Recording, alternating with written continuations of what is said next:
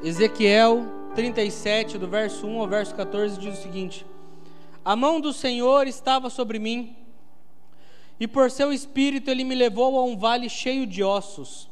Ele me levou de um lado para o outro, e eu pude ver que era enorme o número de ossos no vale, e que os ossos estavam muito secos.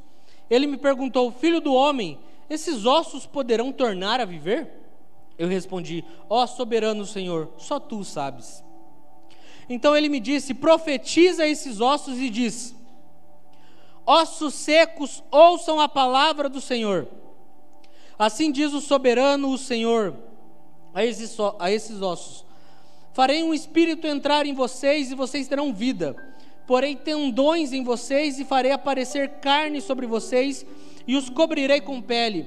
Porei um espírito em vocês e vocês terão vida.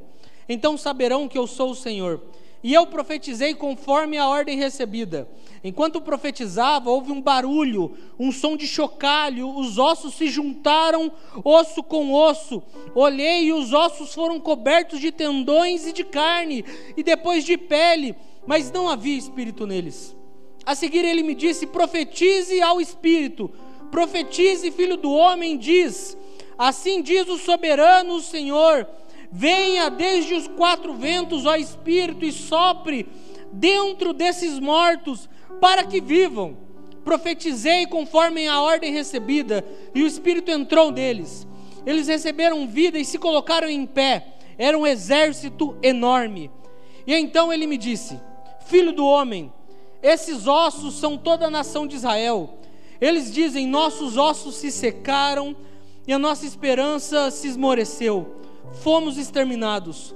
Por isso profetize e diz: Assim diz o soberano, o Senhor, ó meu povo, vou abrir os seus túmulos e fazê-los sair. Trarei vocês de volta à terra de Israel. E quando eu abrir os seus túmulos e os fizer sair, vocês, o meu povo, saberão que eu sou o Senhor. Porei o meu espírito em vocês e vocês viverão. Eu os estabelecerei em sua própria terra. Então saberão que eu, o Senhor, falei e fiz. Palavra do Senhor. Agora pode tomar o teu assento. Semana passada a gente falou de Ezequiel também, né? Então, bom que não precisa ter uma longa introdução de Ezequiel. Mas se tem um ponto que, principalmente esses dias de conferência, falaram muito ao meu coração, para você que esteve aqui conosco, se você não esteve conosco, depois se procura no nosso canal do YouTube, que está tudo bonitinho lá para você assistir. Mas se teve entre tantas coisas que falaram ao meu coração foi a respeito do quanto o avivamento ele é urgente e necessário para as nossas vidas. O quanto Deus avivar os nossos corações, a nossa igreja, a nossa cidade e o nosso país, isso é um caráter de urgência. E o quanto nós deveríamos encarar com determinada urgência a questão do avivamento nos nossos dias. Pois, meus irmãos, existe um fato que nós temos olhado e percebido, olhando para a história cristã, é que nós, igreja do Senhor, precisamos ser avivados. Amém? Um povo avivado, uma igreja avivada, uma cidade avivada, um país avivado, é um país, cidade, povo, igreja transformada. Eu gosto muito de, às vezes, dar algumas pinceladas a respeito de história da igreja. Não sou nenhum pastor Ricardinho que pregou segunda-feira para nós, que é, mestre nisso, mas no pouco que, que a gente sabe, entre alguns assuntos que eu gosto, eu gosto de avivamento. Eu gosto por ver aquilo que ele fez na história, aonde aquele, aquilo, o, o derramar do Espírito foi tamanho que dali para frente aquela cidade, igreja, povo, nação foi totalmente transformada. Nós temos e vemos na Bíblia, a partir de Atos, e na semana passada eu entrei um pouco nisso. Mas se nós pegarmos a própria história, a história de cidades e, como disse, de tantos outros lugares, nós veremos que transformações gigantescas, eu acho que talvez essa seja a melhor palavra para poder resumir isso, transformações gigantescas aconteceram a partir de um momento que Deus escolheu avivar um povo que Deus escolheu uma igreja, que Deus escolheu alguém e resolveu derramar avivamento. Acredito que todos nós, pentecostais, carismáticos, canela de fogo, todos nós devamos conhecer a história do avivamento da Rua Azusa. Avivamento pelo qual a fundadora da nossa igreja bebeu um pouco. Que, como disse, eu, eu, isso eu lembro que eu disse há uns domingos atrás, o derramar do Espírito era tamanho que pessoas a três, quatro quadras de distância do lugar onde estava acontecendo aquele mover eram impactados pelo Espírito de Deus. E eu não estou falando disso apenas para que surja em nós a necessidade de ficarmos no chão babando, dando pirueta, dando mortal. Não mas que surja em nós o entendimento que se nós queremos ver a nossa família, a nossa casa, o nosso bairro, a nossa cidade transformada, nós precisamos sim de um toque divino. Nós precisamos sim de uma porta aberta dos céus, uma porta rasgada dos céus sobre nós. Amém? Pois como disse, todos os lugares que assim experimentaram de tamanho mover de Deus, presenciaram tamanhos milagres dos céus. Sejam em curas, sejam em transformações, sejam em salvações. Ezequiel, como fiz a introdução semana passada e gastei até um pouco mais de tempo nisso. Para você que não lembra, você que não esteve aqui, Ezequiel ele é dividido em cinco partes. Ele vai, nós vamos ter a visão inicial, que vai do capítulo 1 até o capítulo 3 o julgamento de Jerusalém e Judá, que vai do capítulo 4 até o capítulo 24, lugar onde Ezequiel vai ter a sua segunda visão. Nós vamos ter as profecias contra as nações estrangeiras, que vai do 25 ao 32. Após a queda de Jerusalém, do 33 ao 39, a visão da restauração do 40 até o fim do livro, que é o 48. Semana passada nós estávamos, digamos, na quinta fase, na, no quinto, na quinta parte do livro de Ezequiel, que era a respeito da visão de restauração.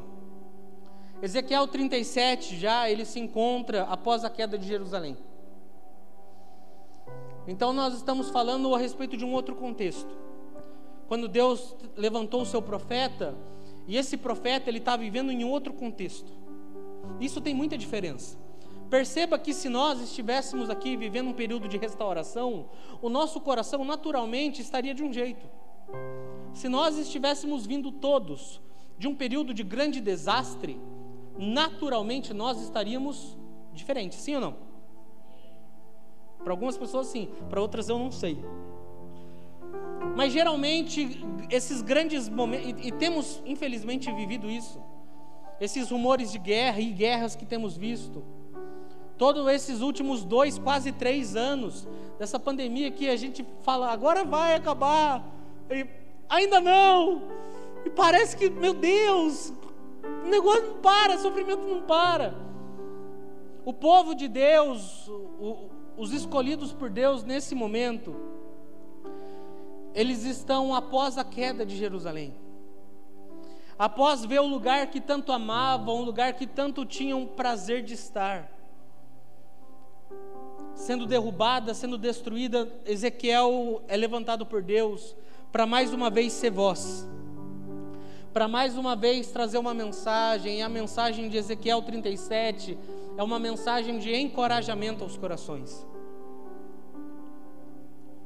Por mais que nós possamos ler esses 14 versículos, em algum momento nos deparar com algumas palavras mais fortes, que até soam como exortação, a grande realidade é que esse vale de ossos secos, que talvez seja esse subtítulo que esteja na tua Bíblia, são palavras de encorajamento de Deus para o seu povo que sofria.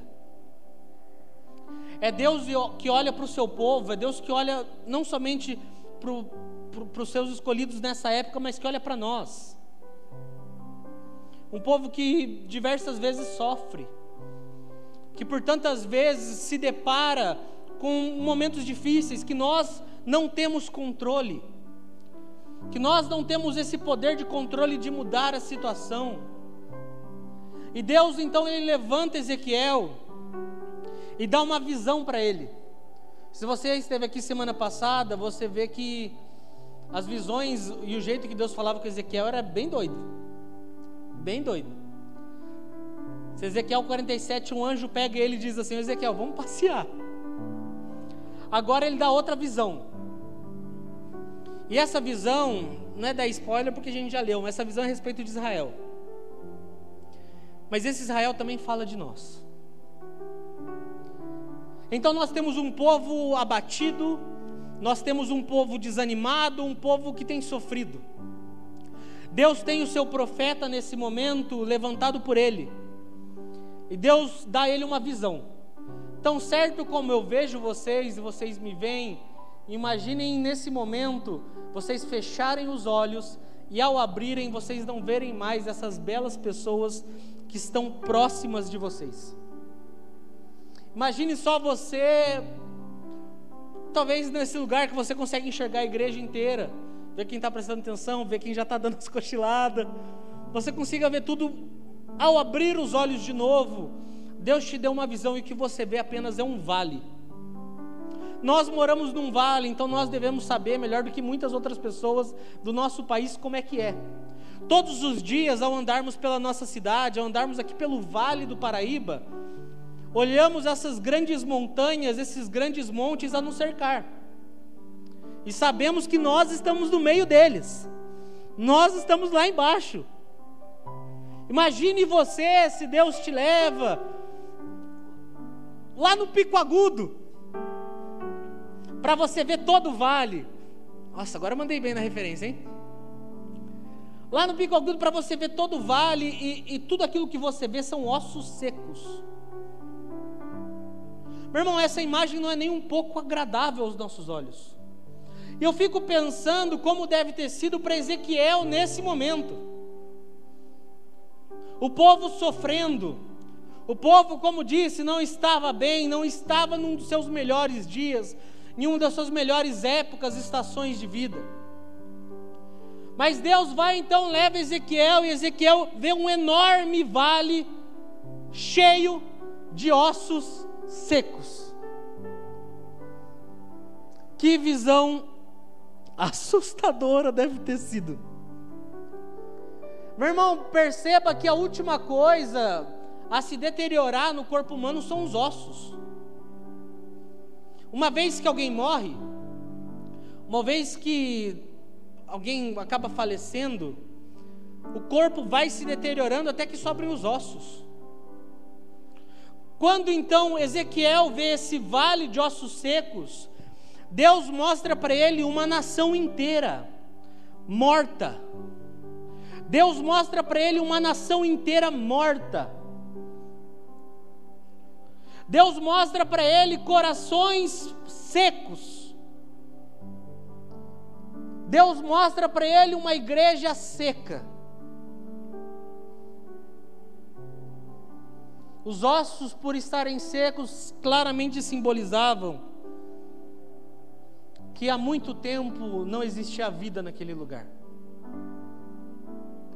Que não tinha sido algo do dia para a noite, algo que tinha acontecido de maneira repentina, mas que já fazia um tempo que naquele lugar não existia mais vida. E Deus então dá essa bela visão para Ezequiel. Que visão maravilhosa que ele deu para Ezequiel nossa, Senhor, me dá visões. Cuidado que você pede, irmão. Cuidado que você pede. E Ezequiel tem essa bela visão de um vale inteiro de ossos secos, que com todo respeito eu não consigo imaginar. E Deus faz uma pergunta para Ezequiel: Filho do homem, esses ossos poderão tornar a viver? Filho do homem, poderão esses ossos tornar a ganhar vida novamente? E Ezequiel dá uma resposta fantástica, que a nós pode parecer simples demais. Ele responde: Ó oh, soberano Senhor, só tu sabes. Esse ó soberano Senhor, somente tu sabes, é Ezequiel declarando: Senhor, se existe alguém nesse planeta inteiro, se existe alguém em todo esse cosmo, em todo esse universo, que é capaz de trazer vida àquilo que estava morto, é somente tu. Senhor, se existe alguém que é capaz de restaurar aquele que estava totalmente seco, vazio, desamparado, é somente tu. Se queres fazer ou não, não sei. Pequeno demais sou para saber de todas as tuas vontades e de todo o teu querer, mas ó tu, Senhor soberano, aquele que não perde o controle, aquele que não é, não é pego de surpresa por nada, assim como cantamos no louvor nessa noite, do Deus conosco, do Deus sempre presente.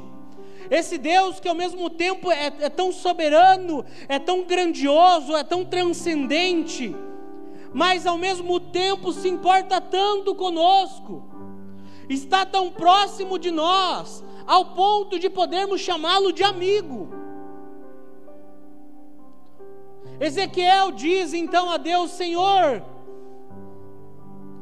se existe alguém que pode trazer esperança, se existe uma pessoa que pode, és tu. Então Deus, então o Senhor continua a falar com ele. Por isso eu peço que você, de, eu peço que você deixe sua Bíblia aberta em Ezequiel 37, que a gente vai até o finalzinho. Até o final do verso 14. Verso 4 diz o seguinte: Então ele me disse: Profetize a esses ossos e diga-lhes: Ossos secos, ouçam a palavra do Senhor. Assim diz o soberano Senhor a esses ossos: Farei um espírito entrar em vocês e terão vida. Verso 6: Porém, tendões em vocês e farei, e farei aparecer carne sobre vós, e os cobrirei com pele. Colocarei um espírito em vocês e terão vida. Então saberão que eu sou o Senhor. No verso 7: Profetizei conforme a ordem recebida. Deus continua então a conversar com Ezequiel, a comunicar-se com Ezequiel. Tudo nasce desse lugar de uma bela visão, como eu falei, que mediante o sofrimento do povo, o povo de Deus, aqueles ao quais Deus ama, mediante o sofrimento do seu povo, Deus dá uma visão ao seu profeta que tinha, ser, tinha sido erguido e escolhido por ele. E essa visão, como disse, é, é, é, é esse, algo maravilhoso de se ver que é um monte de osso. Não um monte de osso. Você olhar de cima para baixo num vale cheio de ossos, tudo seco, sem vida, sem nenhum tipo de esperança, de expectativa de nada. Deus então vai e pergunta para Ezequiel, espero que vocês estejam comigo nessa visão aqui. Deus pergunta para Ezequiel, Ezequiel, e esses ossos aí? Ele não fez desse jeito, tá? Essa é a versão como até o pastor Samuel falou quarta-feira, essa é a versão do futuro. Ezequiel, e esses ossos aí? Pode viver de novo? Pode tornar-se vida de novo? Ezequiel diz: Senhor, ó soberano, só tu sabes. E aí Deus diz para ele: então profetiza. Então você abre a sua boca e profetiza sobre esses ossos. Profetiza sobre essa nação profetiza sobre essa igreja, profetiza sobre esse povo. Que e aí é o detalhe, ossos ouçam a palavra do Senhor.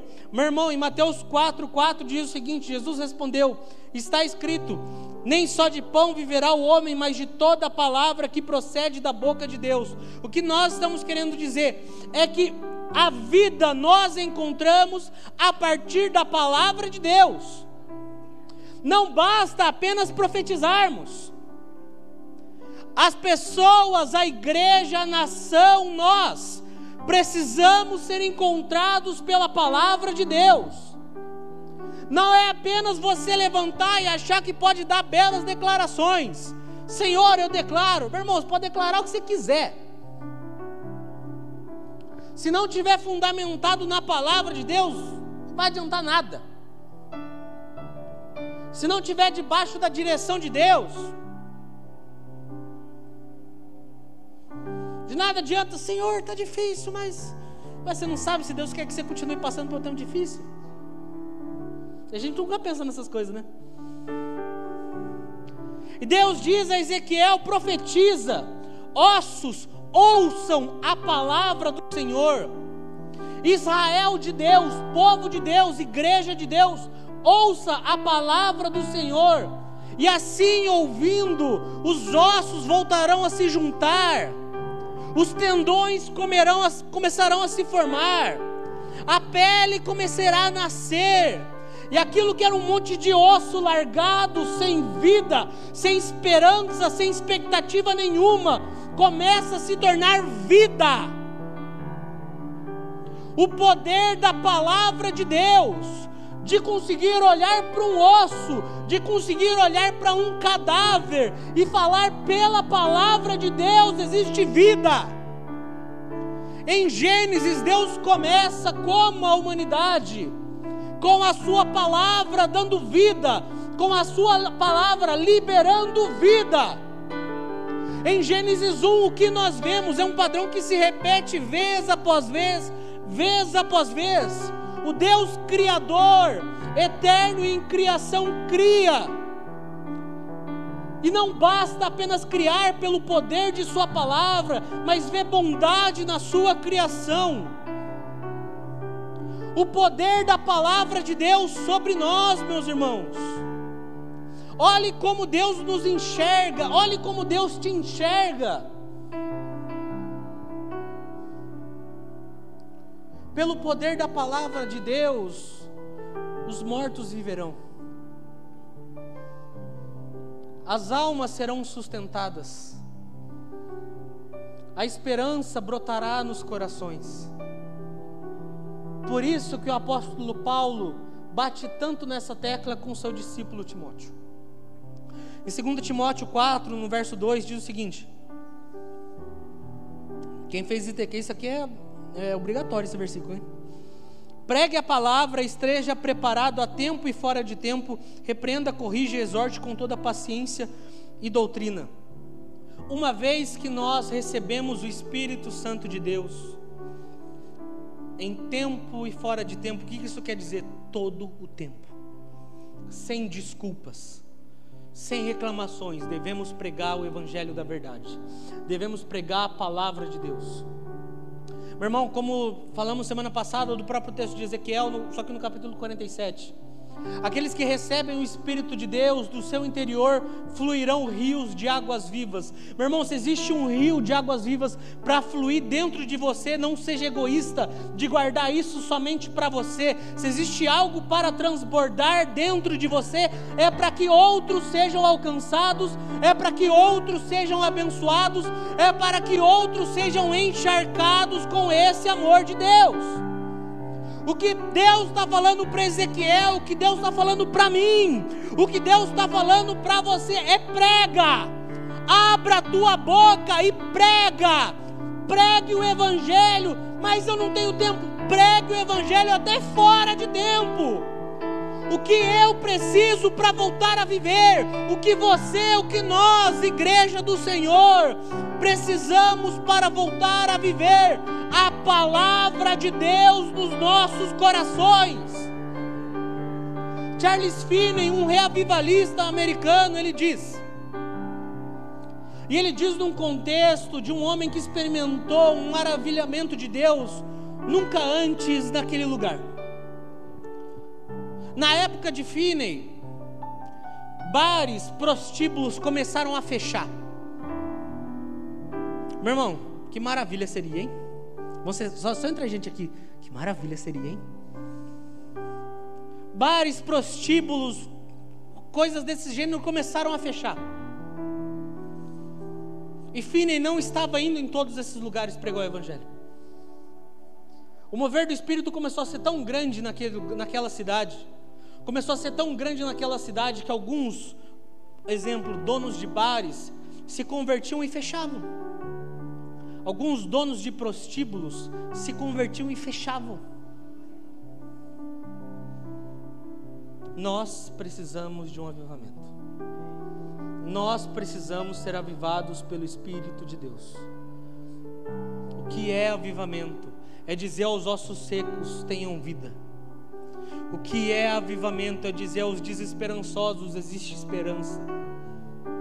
O que é avivamento? É dizer aos secos: existe um rio de vida que flui do trono de Deus e inunda-nos, e pode nos encharcar de amor, de graça e de misericórdia. Nós precisamos ser avivados.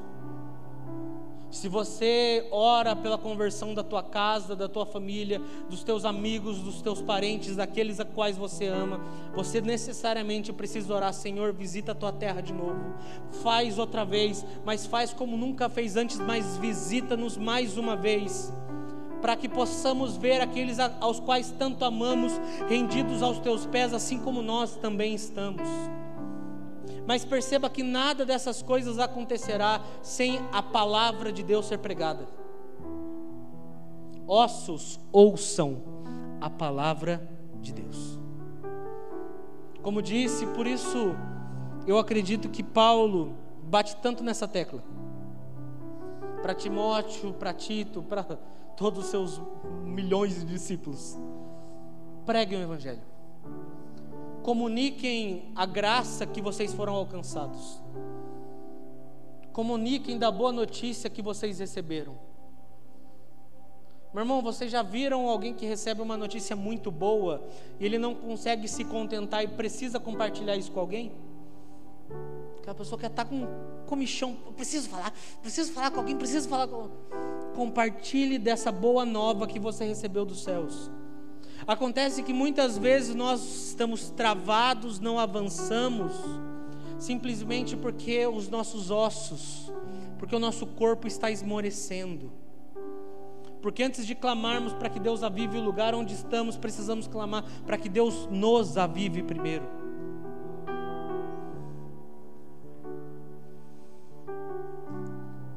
Verso 7 diz o seguinte: a continuação. Eu profetizei conforme a ordem recebida. Enquanto profetizava, houve um barulho, um som de chocalho, e os ossos começaram a se juntar. Osso com osso, olhei e os ossos foram cobertos de tendões e de carne, e depois de pele, mas não havia espírito neles. A seguir ele me disse: profetize ao espírito Profetize, filho do homem, e diga: Assim diz o soberano, o Senhor: Venha desde os quatro ventos o Espírito e sopre dentro desses mortos, para que vivam. Profetizei conforme a ordem recebida, o Espírito entrou neles, eles receberam a vida e se colocaram em pé. Era um exército enorme. No começo da visão, Ezequiel está perante o vale, e o que Ezequiel vê? ossos secos, muitos ossos secos. E ele começa a ter esses diálogos com o Senhor. Deus pergunta para ele: podem esses ossos voltarem a ter, a ter vida? Ezequiel responde: Senhor, tu sabes. Aí Deus diz para ele: então profetiza para que os ossos ouçam, os ossos ouçam a tua palavra. Lembre-se que ele está falando do povo de Deus nesse momento. Ele está falando de mim. Ele está falando de você também. Ele está falando do povo de Deus. Então profetize. Profetize porque os ossos vão começar a se juntar. Porque vão começar a se criar tendões, a, a pele vai começar a se criar. E aquilo que no começo era um grande vale vazio, desértico de ossos secos, aquilo que no começo era um grande vale da morte. Agora Ezequiel, o mesmo homem que tinha visto esse vale, começa a ver homens sendo levantados, guerreiros sendo levantados, ele diz: é um exército enorme. Meu irmão, como disse no começo, que visão estranha, sendo bem sincero, mas que maravilhosa deve ter sido também. Por um momento você enxerga ah, esse mundo de ossos secos. Por um momento você olha e vê apenas morte. E no mesmo lugar que você antes via morte, você começa a ver um exército. Meu irmão, o poder que a palavra de Deus tem nos nossos corações. Assim como diria a saudosa pastora Ludmila Feber, Deus faz um exército se levantar. Meu irmão, a palavra de Deus, o Espírito de Deus sobre nós, traz vida Repito, nós precisamos ser avivados pelo Espírito de Deus. Nós precisamos do Espírito de Deus. Nós precisamos do Espírito Santo. Eu tenho uma boa notícia para você. Você precisa do Espírito Santo muito mais do que um dia você já sonhou, já orou ou já pediu a respeito do quanto você precisava dele. Se um dia, em algum momento de oração, algum apelo, alguma conferência, algum retiro, alguma reunião, você disse: Espírito Santo, eu preciso de ti Eu tenho uma notícia para te dar: você precisa muito mais do que todas essas suas petições que você fez até o dia de hoje. Eu tenho convicção do que eu falo, porque nós não podemos ficar nesse estado de, de morte, nesse estado de, de apatia, nesse estado de sermos ossos secos. Por isso Deus chama a mim, por isso Deus chama a todos nós, a sua igreja. Levantem-se, guerreiros, levante-se, exército de Deus. Deus chama a todos nós, seu povo, para sermos como seu exército, a levantarmos, a caminharmos, a marcharmos, a avançarmos, carregando conosco, levando nas mãos, flamulando conosco a bandeira do amor de Cristo. Compartilhamos do Evangelho que nos transformou compartilhamos da palavra que nos lavou. Meu irmão, se existe um rio de águas vivas dentro de você, ele precisa vir para fora. Nós não podemos aceitar, vez após vez, a conferência, vez após vez, retiros, encontros, voltarmos a um estado de inanição, aonde voltamos a ser ossos secos, mas Deus, o tempo está difícil demais. Mas Deus, as lutas estão difíceis demais. Mas Deus, o sofrimento é demais. Meu irmão, segunda-feira aprendemos. Todas as vezes que Deus nos espreme, que Deus nos aperta, é porque existe um novo romper nas nossas vidas. Aleluia!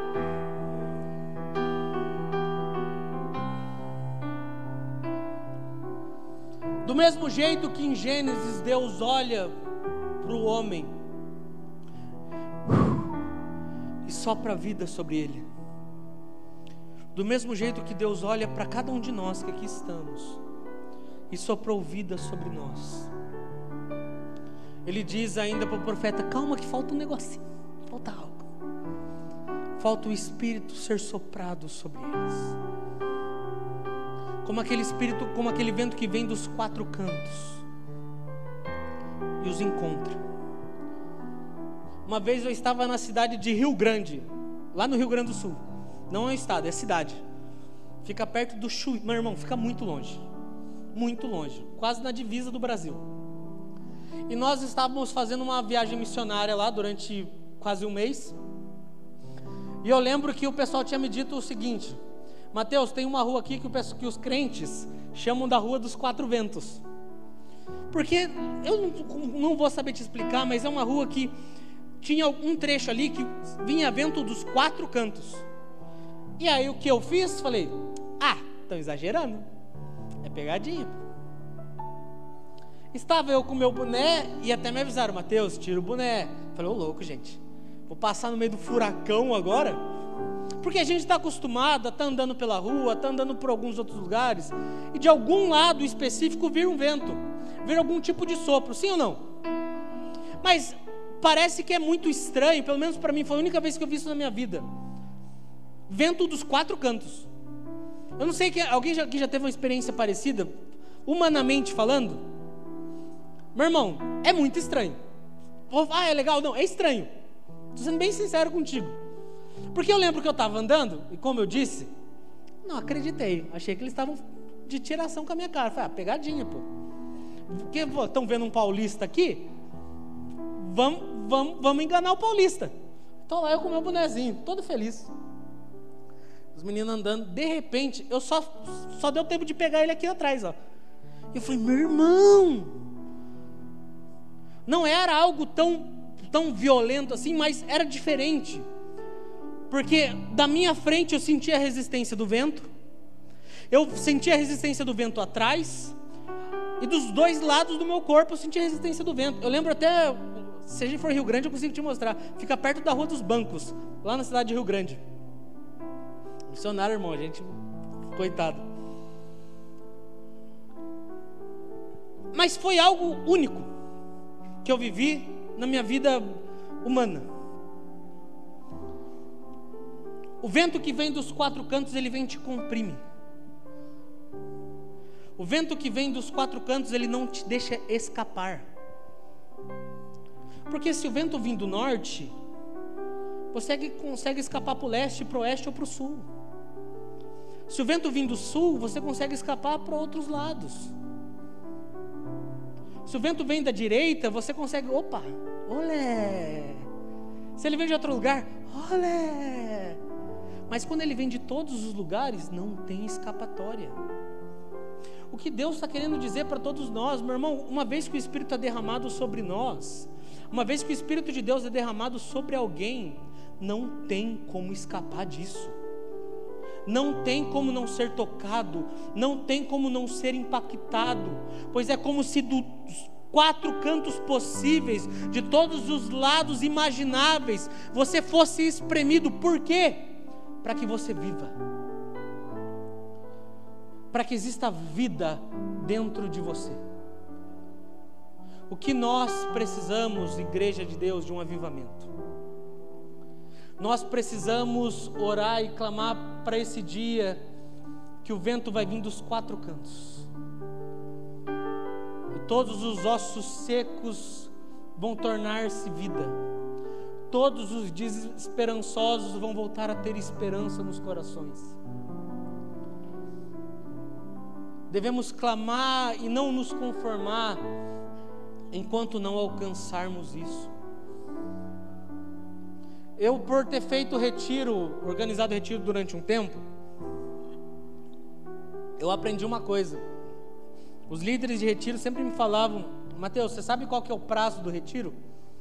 Eu não sei se você já ouviu isso, mas conversando com outros líderes, eles me ensinaram qual é o prazo do retiro. Do mesmo jeito que as coisas que você compra na sua casa têm um prazo de validade, eles diziam para mim: retiro, acampamento, conferência tem um prazo de validade também. E eles falavam, Mateus, o prazo é dois meses. E eu falei: ah, claro que não. E aí nós fomos para o nosso retiro, logo depois que eu tinha escutado isso. Aí passou um tempo e falei: claro que é. Mas é assustador o quanto muitos de nós, nesses dias de conferência, nesses dias de carnaval, bebemos tanto do Espírito de Deus, e daqui talvez a dois meses, se olharmos para trás, não seremos nem a sombra daquilo que fomos. O quanto que se olharmos para trás, não seremos nem apenas uma vaga memória do que aquilo que vivemos quão assustador é ver que às vezes em dois meses, às vezes em um mês, às vezes em duas semanas, às vezes em dois dias, aqueles que pareciam estar transbordando vida voltaram a ser ossos secos. Deus está olhando para o seu povo, Deus está olhando para Israel. E aí no verso 11 até o 14 vai dizer o seguinte: então ele me disse: Filho do homem, esses ossos são toda a nação de Israel. Eles dizem: Nossos ossos se secaram e a nossa esperança desvaneceu-se. Fomos exterminados. Por isso profetiza e diz assim: Assim diz o Senhor, o soberano: Ó meu povo, vou abrir os seus túmulos e fazê-los sair trarei vocês de volta à terra de Israel. E quando eu abrir os seus túmulos e os fizer sair, vocês, meu povo, saberão que eu sou o Senhor. Colocarei o meu espírito em vocês e vocês viverão.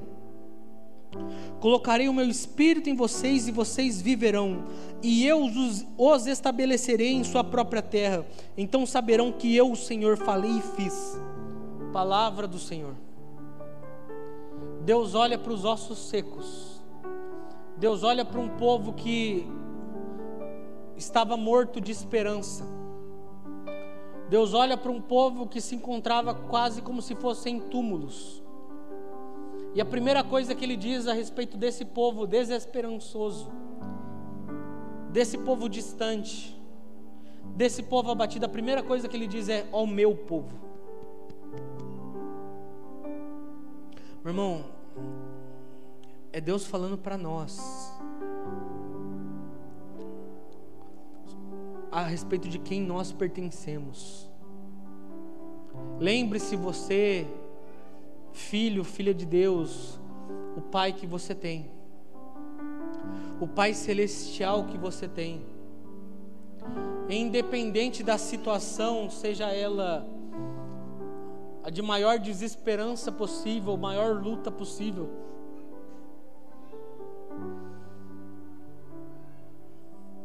nós precisamos profetizar, abrir os nossos lábios, abrir a nossa boca e declarar a vida. Talvez alguns de nós, alguns do nosso meio, aqui ou nos assistindo de suas casas, se encontram nesse lugar de ossos secos, de terra seca.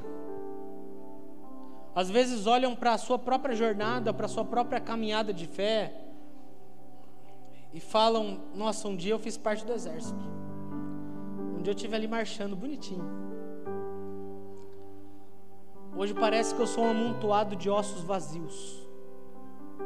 Hoje parece que a minha alma está seca. Hoje parece que minha alma está morta.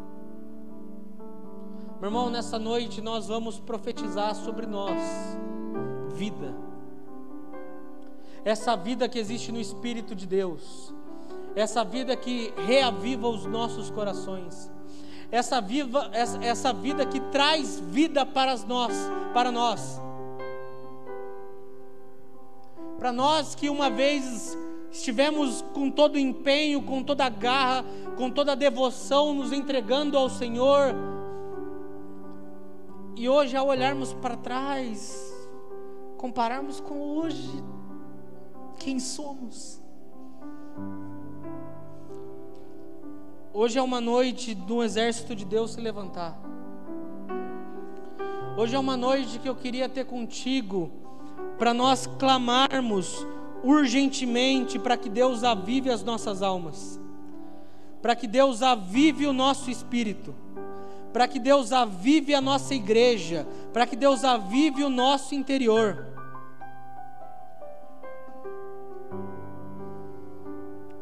Do mesmo jeito que Israel, que Jerusalém, que o povo de Deus precisou, nós também precisamos do seu Espírito.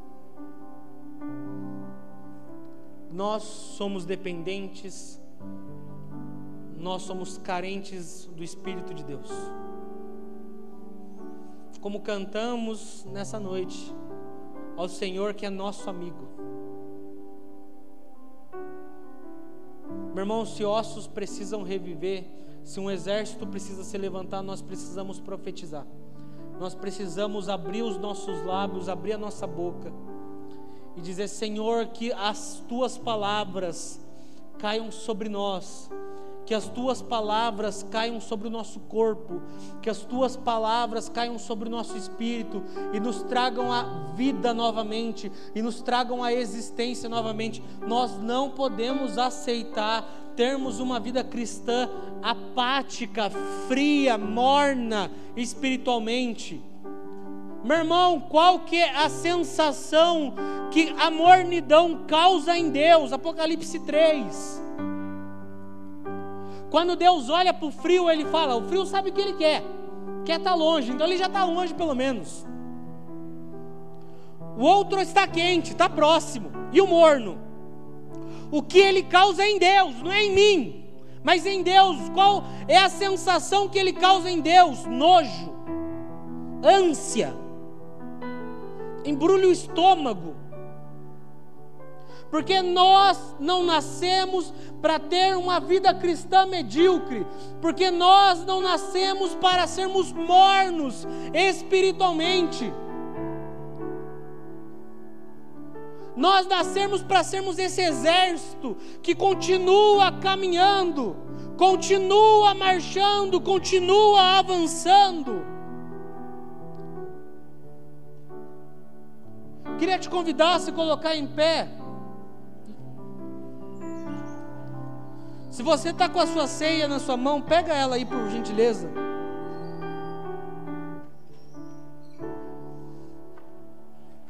Em 1 Coríntios 11, do verso 23 ao verso 28, diz assim: Porque eu recebi do Senhor o que eu, entreguei, o, o que eu também entreguei a vocês, que o Senhor Jesus, na noite que foi traído, tomou o pão E tendo dado graças, partiu e disse: Esse é meu corpo, que é dado em favor de vós.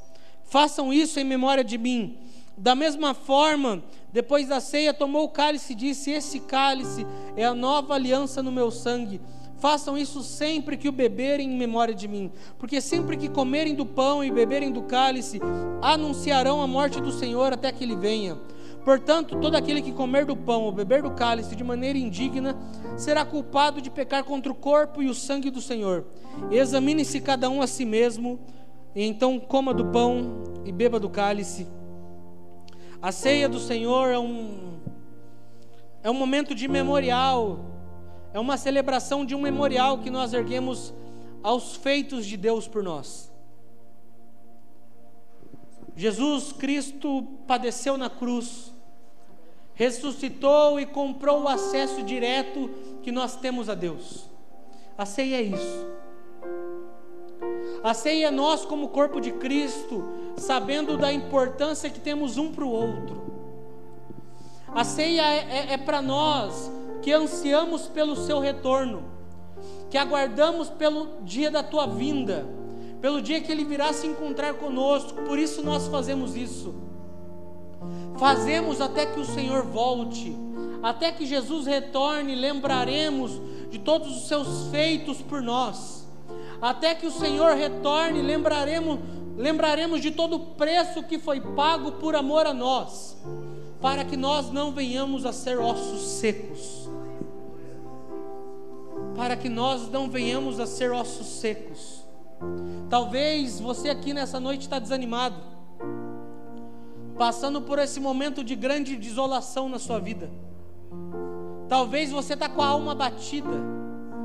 Talvez espiritualmente você está distante, você está frio, você está gélido.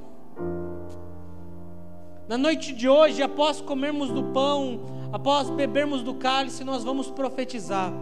O Espírito de Deus se derrama sobre nós e derrama vida sobre nós. Nós não fazemos isso como um mero ritual, com um mero cumprimento de agenda, nós celebramos, nós comemoramos a vitória de Cristo na cruz. Meu irmão, o preço foi muito caro para que nós tivéssemos uma vida medíocre perante o Senhor. O preço foi muito caro para que nos conformássemos em sermos ossos secos. Mas os tempos são difíceis, Mateus. A palavra de vida aos ossos secos é uma palavra de esperança, onde Deus diz: Ó meu povo, onde Deus diz: Vocês são meus, onde o soberano diz: Nunca os abandonei, nunca os esqueci, nunca os deixei, nunca os deixei sucateados à, à, à margem, nunca, porque vocês são meus, vocês são meu povo. Feche os seus olhos nessa noite. Pai amado, nós oramos sobre o pão, sobre o cálice. Que ao comermos do pão, que ao bebermos do cálice, Jesus, nessa noite nós possamos anunciar que nós aguardamos o teu retorno, que nós precisamos do teu espírito que nós precisamos ser avivados por Ti, Jesus. Então, Pai, nós ceiamos hoje clamando: Aviva a Tua igreja. Nós ceiamos hoje clamando: Aviva a Tua obra, Jesus. Nós ceiamos hoje clamando: Aviva os nossos corações. E que no meio do vale de ossos secos, levante-se um exército Pai, nós abençoamos o pão e o cálice. Meu irmão, pode comer do pão, pode beber do cálice.